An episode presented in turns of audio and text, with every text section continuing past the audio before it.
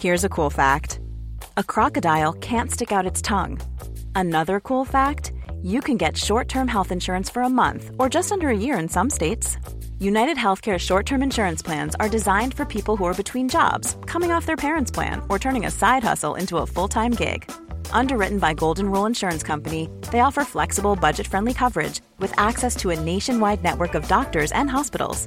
Get more cool facts about United Healthcare short term plans at uh1.com.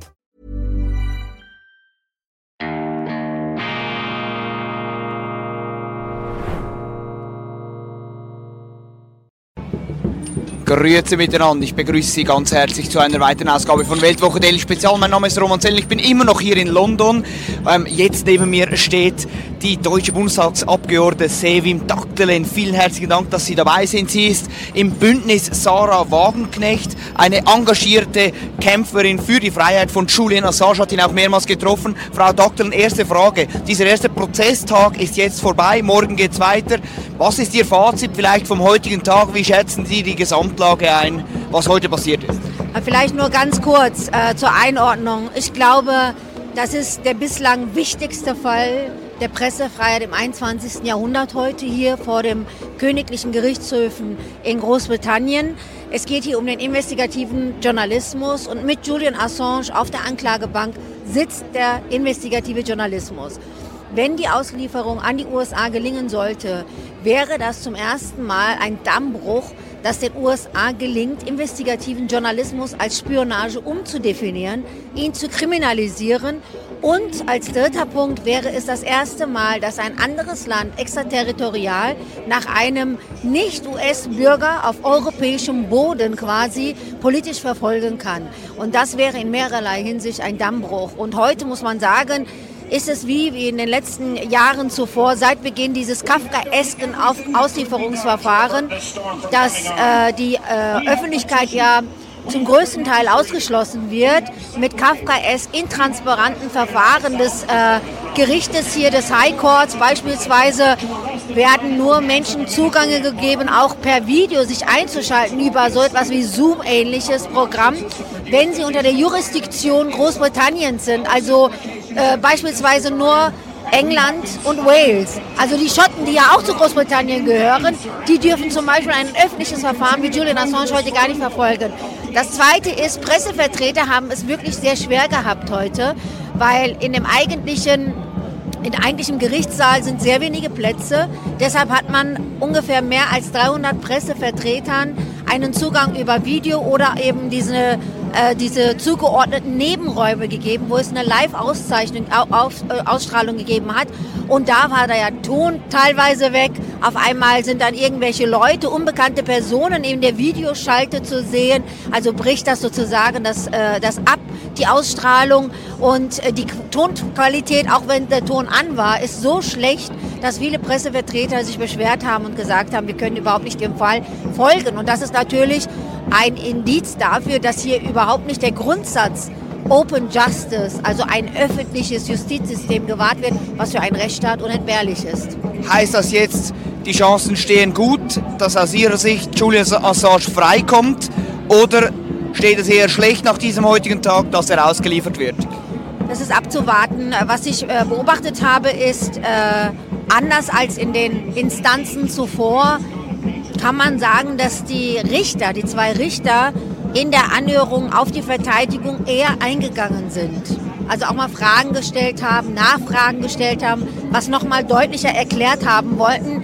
Das zeugt ja davon, dass man ein bisschen empfänglicher ist. Eine Aufnahmebereitschaft zeigt überhaupt, sich das anzuhören, was die Verteidigung sagt. Andererseits hat das nichts zu bedeuten. In der letztendlich äh, können die entscheiden, was sie wollen. Sie werden, äh, und ich denke, ein Auslieferungsverfahren ist am Ende sowieso immer ein politisches Verfahren. Äh, eine Regierung kann jedes Mal auch einen Gerichtsentscheid, das pro Auslieferung ist, aus politischen Gründen verneinen, weil auch der Auslieferungsvertrag zwischen den USA und Großbritannien eigentlich Auslieferungen nach äh, politischen Straftaten verbietet. Und darum ging es ja auch heute in der Verhandlung. Also ist es natürlich 50-50, man kann das nicht voraussehen.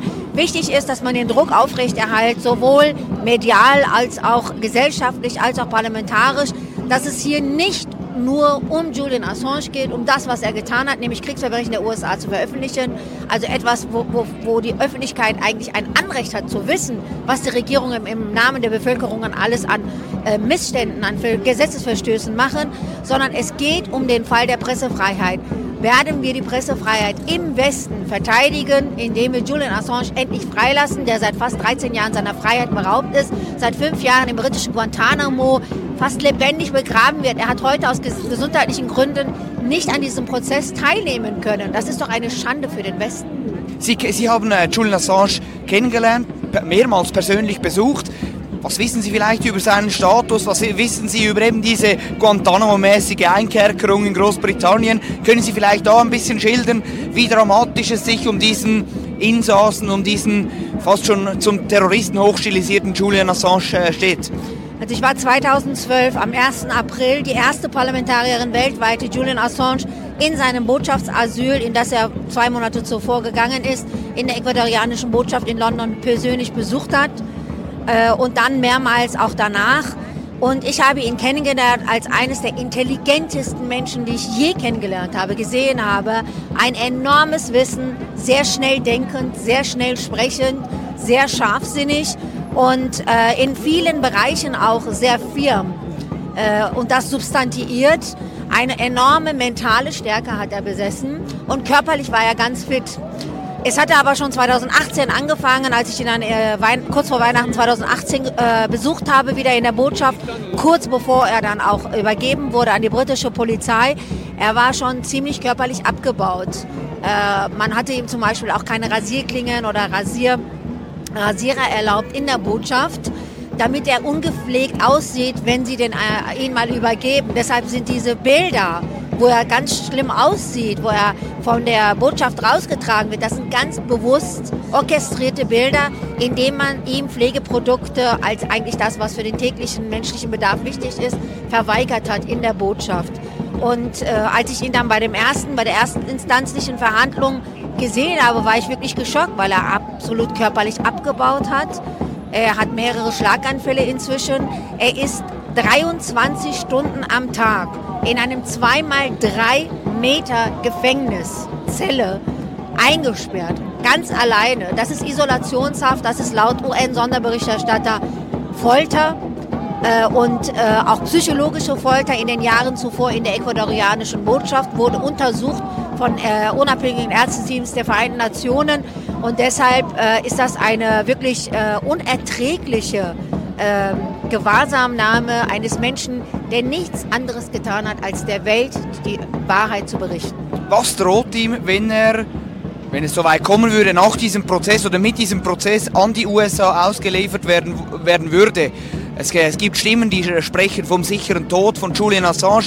Würden Sie so weit gehen oder glauben Sie, das ist vielleicht ein bisschen zu überspitzt formuliert? Na, Herr Zeller, ich muss Ihnen sagen, 175 Jahre sind der sichere Tod. Also ich kenne keinen Menschen auf Erden, der älter geworden ist als 175 Jahre, plus die Jahre, die er schon vorgelebt hat.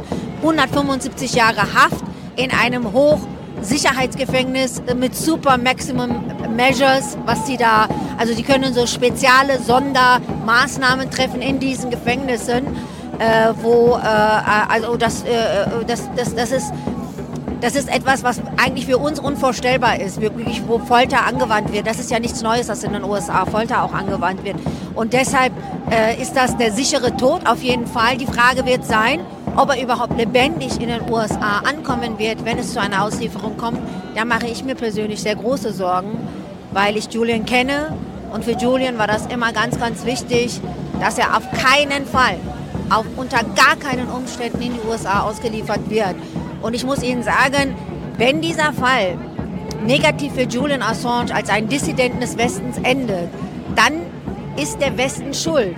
Und alle westlichen Regierungen sind Komplizen in diesem ja, Mord. Eigentlich ist das ja ein politischer Mord an einem politischen Gefangenen.